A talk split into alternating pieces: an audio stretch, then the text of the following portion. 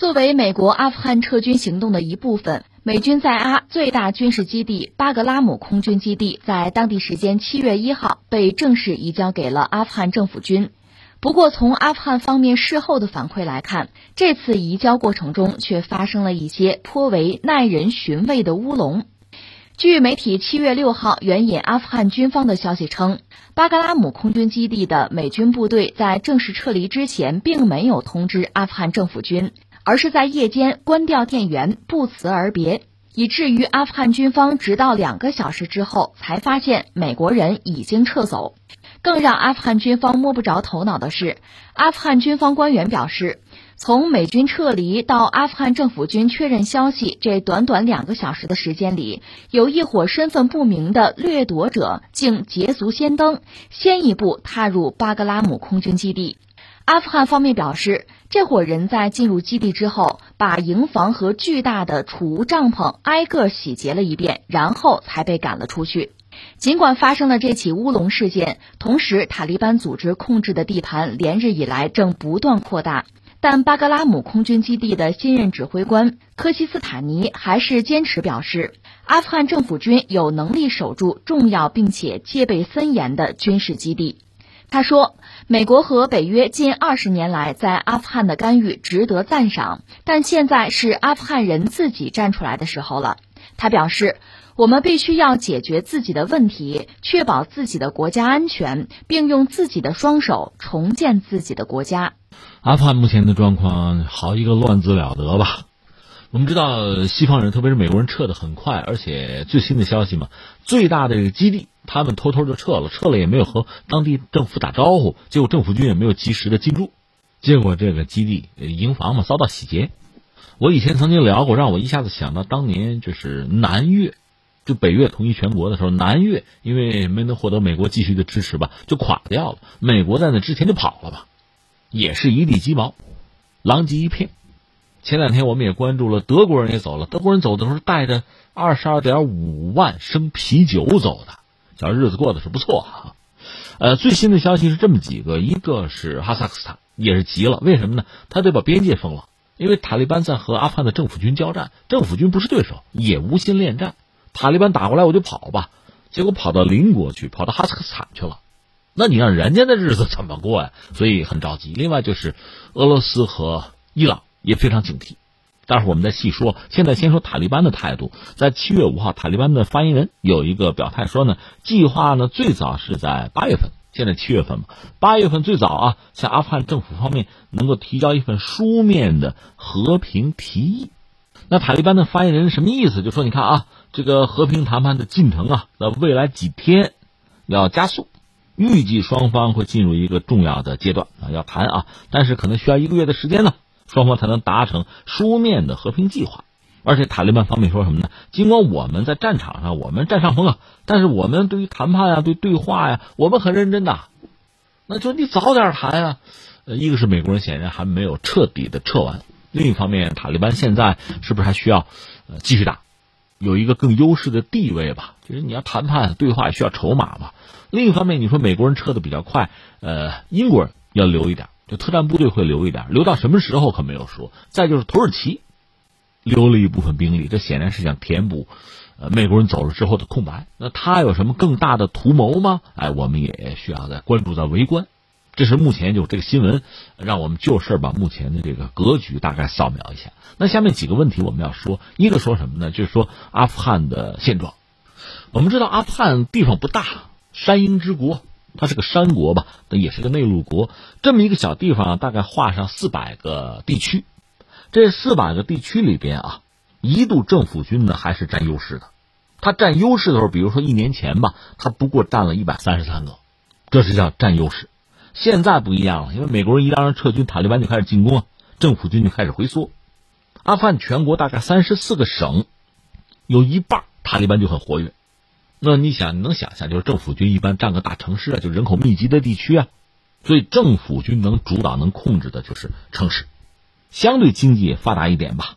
阿富汗这样的国家，大概就现在全国百分之三十五人口呢是在政府军控制的地区，塔利班控制了百分之二十六，剩下的地儿呢，你说没事吗？错了，剩下是交战区。刚才我们说阿富汗大概四百个地区吧，政府军占优势的时候控制一百三十多个，现在啊，此刻塔利班控制了至少是一百四十个地区，那么政府军能够控制的就有限了，大概不到一百个，八十多个，剩下一百七十多个地区是交战地区。所以你像阿富汗这么一个混乱的局面，塔利班甚至还占有相当的优势。那么阿富汗政府军目前的兵力也就是十七万人，阿富汗人口其实是这个样子，以前也不是很多。我记得当年就是苏军入侵阿富汗的时候，可能阿富汗是千万级的人口吧，现在不少，四千万。你不说打仗呢吗？他不是有国际援助吗？而且阿富汗人也没有像样的工业，没有像样的工作，就是大量的不足嘛，那就生孩子嘛。所以他现在是四千万人口。实话实说，四千万人口，这个国家的经济是养不起的，支撑不住的，这是个很大的问题。所以，随着这个西方军队撤离之后，阿富汗现在有内战，所以出现人道主义危机的可能性是非常大的。就算是从人道主义危机这个角度考虑，内战的爆发也并不是不可能。实际上，现在也可以称作是一种内战，只不过没有全面爆发而已。刚才我们说了，阿富汗政府军现在手头可能十七万兵力，至于塔利班呢，他的这个正规武装也得有五六万人吧。另外还有很多人呢，他是介于平民和。武装分子之间，平常人家也劳动，放个羊、种个地什么的。你要说打仗的话，身上就能掏出枪了，是这样子。或者说塔利班一征召，马上上战场，就是一军一民啊，他也不需要军费啊。所以对塔利班来说，这是很好的办法。而且呢，你穿着衣服就是民众的衣服嘛，也不是专业的军人，恐怕也得有几万人。所以算起来，塔利班的就是就武装吧，也得有十万人左右了。顺便说一句，阿富汗这个国家打到现在吧，它没有什么像样的工业啊，农业也很差。它最主要种什么呢？种的是鸦片。全球范围内，你看八成的鸦片是阿富汗生产，甚至从某种意义上讲，这也是它的经济来源啊。那这个对周边国家当然也有很大的影响。很多国家会怕这毒品走私啊，这到我们国家怎么办啊？所以这个国家如果没有秩序哈，没有完全统一的话，对周边国家其实都有。呃，潜在的很大的危害，而且如果是难民潮，我不是说吗？他四千万人，如果他这个国家就是经济上也就支撑个一千万的话，那剩下的人怎么办？如果说国际援助不够了，难民必然想向四方要溢出。那么说到这相关的一些国家，我们要扫描一下，还得先说一下美国。美国这算是终于撤出了，撤出了，你说是不是彻底松口气呢？呃，也不好说。一个是我们说。美国一脚踩进阿富汗，这是二十年吧，整个伤亡的两万多人，其中死得两千多，两千四百人。当然，美国人他装备优势啊，大量的无人机什么的投入阿富汗战场，其实造成的阿富汗平民伤亡也很惨重。另外，对于美国大兵来说吧，阿富汗，呃，一个是这是一个非常危险的地方，这不假；另一方面呢，又是一个天堂一样的地方。这是美国媒体爆料，就是美国军方在阿富汗到底做了一些什么，要打一个问号。花钱如流水一般啊！这随便讲一个故事吧，这是个段子了。这是这是美国媒体挖的料哈，说美军认为要重建阿富汗，阿富汗这个山羊的种就不好，所以可以引进一下，引进一些好的种。就山羊啊，哪儿的山羊种好呢？意大利的好，那就买意大利的山羊种，把它们运到阿富汗来。结果就出现了一个非常搞笑的段子，这是真的。说美军花了六百万美元从意大利呢搞了九只山羊运到阿富汗，那你算平均一只山羊就是六十多万美元啊！关键是这些山羊落地落到了阿富汗之后，这山羊就不知去向了。那你说六百万，六百万，据说还有二百多万是给到科罗拉多大学，就是要教别人养羊啊，有这么个段子。尤其中国还叫什么叫无独有偶啊？还有吗？还有说是你知道那个美军到了阿富汗，随着美军还有一些一些商人，就是一些平民，美国平民到阿富汗做生意吗？说那不能住在这个军营里，得给他们当搞个房子吧，设施好一点吧，花多少钱？一点五个亿美元，也不知道什么人在这住。另外，你看美军都有健身房啊，那花钱做吧。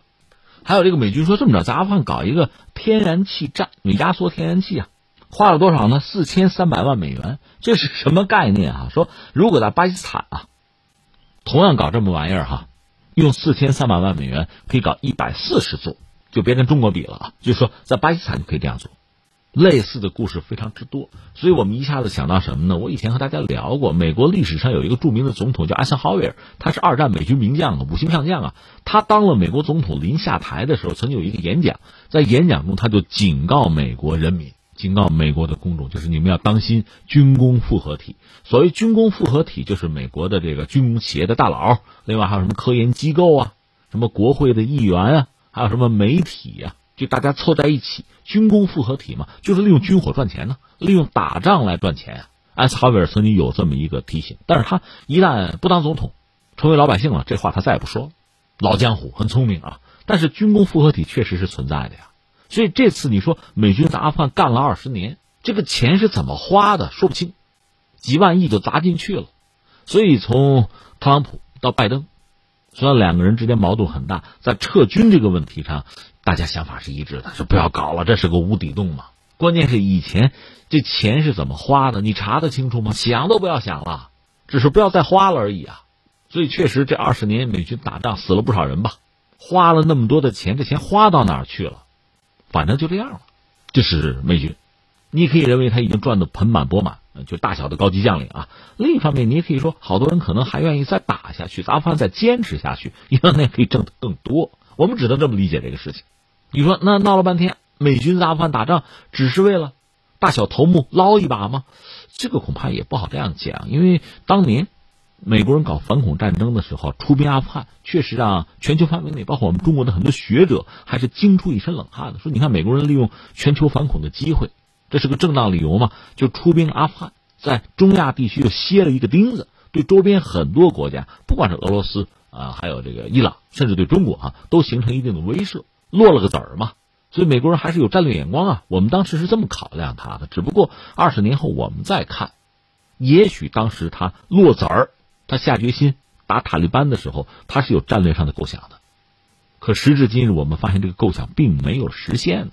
想法可能很高、很天才，但是最终没有能够真正的实现。钱花进去了，该做的并没有做到。当然，之前我们也聊过，这次美军撤离阿富汗是完全撤走吗？其实，是不是最后一兵一卒都不留，我们还要等等看。另一方面，他也是想在阿富汗周边还要存留一点力量。比如在塔吉克斯坦能不能，在巴基斯坦行不行？巴基斯坦肯定是拒绝了。另外在卡塔尔也能够得着这，所以相信美国人多多少少还会通过各种方式吧，对阿富汗施加影响力。就彻底撤出，恐怕也是不甘心啊，因为投入确实很大哈。另外还有几个国家，你比如说俄罗斯，俄罗斯对阿富汗这个局势也是非常的关注，甚至感到忧虑。在历史上，苏联曾经入侵过阿富汗嘛，而且最终是灰溜溜的撤走的。阿富汗就是无底洞啊，就像一个巨大的伤口啊，就让苏联不断的流血。所以苏联的最终解体，其实打这个阿富汗战争很不明智，这是布列日涅夫时代做的事情，等于说是加速了苏联的倒台。所以俄罗斯人今天对这儿是有刻骨铭心的记忆的啊。另外很麻烦在哪儿呢？因为中亚有很多是原来苏联的加盟共和国呀，和俄罗斯保持着。千丝万缕的联系，而且对俄罗斯的安全有非常大的影响。如果阿富汗真的乱了，或者阿富汗的这个极端宗教组织的成员或者他们的思想啊向中亚国家渗透的话，对俄罗斯的安全那是不利的。另外还有一个问题就是难民。说到难民，其实最头大的恐怕是巴基斯坦，因为双方的边境啊比较长，而且呢都是属于呃逊尼派吧，呃宗教上没有太多的问题。所以，阿富汗一旦发生大规模的内战的话啊，我们不是讲吗？它四千万人口，如果这个国家也就支撑一千多万的话，再加上战争，大量难民可能会涌出，那巴基斯坦可能真的会面临巨大的压力。另外，还有一个国家当然就伊朗了。伊朗是这样，伊朗和塔利班的关系一度是非常糟的。为什么呢？呃，敌对过，一个是在宗教上，我们知道，伊朗是什叶派了，而且在塔利班当年掌权的时候啊，曾经对伊朗的外交人员下过手。以至于伊朗曾经大兵压境想报复，当然最终并没有和塔利班发生直接的冲突啊。但这个敌对的关系是由来已久。只不过这些年呢，呃，伊朗也考虑到就是地区安全的问题啊，地缘政治的问题啊，在和塔利班修复关系，这关系有所好转。那目前阿富汗如果是又乱作一团的话，作为伊朗肯定也是高度的关注和警惕。当然，很多朋友说，作为中国人，我们要关注中国的安全。中国还好在哪儿呢？因为我们和阿富汗就是那个瓦罕走廊，以前聊过，它本身很窄，而且非常险要，就人想通行其实不太现实，所以不太可能有大规模难民从这个渠道过来。我不是说过吗？看过一个资料，好像曾经过来过一头羊，还让咱们送回去了。当然，瓦罕走廊如果说阿富汗真的实现了和平和稳定，双方的关系啊上一个台阶的话，那么大规模建设把这个路打通，那就另当别论了。现在显然还不是时候。